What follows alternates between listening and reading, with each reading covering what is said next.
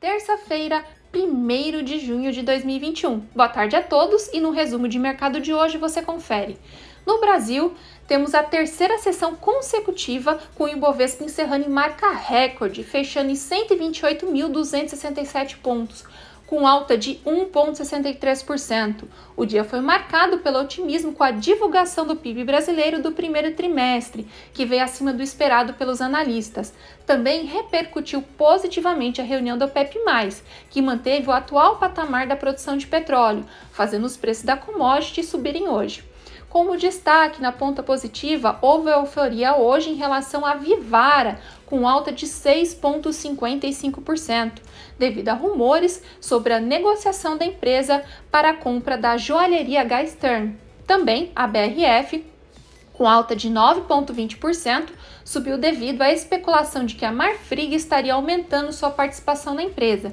Já no campo negativo, as ações das companhias Suzano com queda de 2,32% e Clabin com baixa de 2,39% foram impactadas com a notícia da chegada de uma concorrente de peso no Brasil, a Bracel, que vai construir uma mega fábrica de celulose em São Paulo com capacidade de produzir até 3 milhões de toneladas anuais.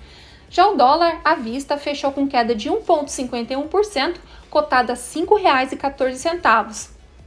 No exterior, as bolsas asiáticas fecharam em sua maioria em alta. O índice Xangai Composto subiu 0,26%, puxado pela divulgação da atividade industrial na China. O indicador registrou seu maior nível em 2021 e é o 13º mês consecutivo de aumento. Já no Japão, o índice Nikkei caiu 0,16%, repercutindo as expectativas do mercado sobre a atividade econômica do país, que deve se contrair entre abril e junho, em comparação com o trimestre anterior, devido à extensão das medidas de combate ao Covid-19.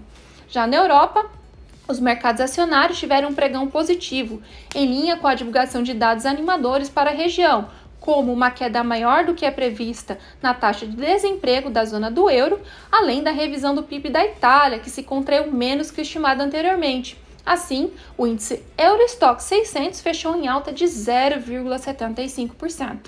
E nos Estados Unidos, as bolsas fecharam próximo da estabilidade na esteira do aumento de juros dos títulos públicos federais. O foco de hoje foi o debate sobre o começo da redução de compras de ativos pelo Banco Central norte-americano, o Fed. O Dow Jones subiu 0,13%, o Nasdaq recuou 0,09% e o S&P 500 teve queda de 0,05%.